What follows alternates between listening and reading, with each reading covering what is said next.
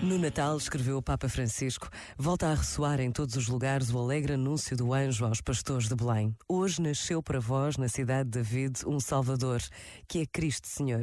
Aqueles pastores, diz o Evangelho, foram envolvidos por uma luz resplandecente. Também hoje Jesus continua a dissipar as trevas do erro e do pecado para trazer à humanidade a alegria da fulgurante luz divina, da qual a árvore de Natal é sinal e evocação.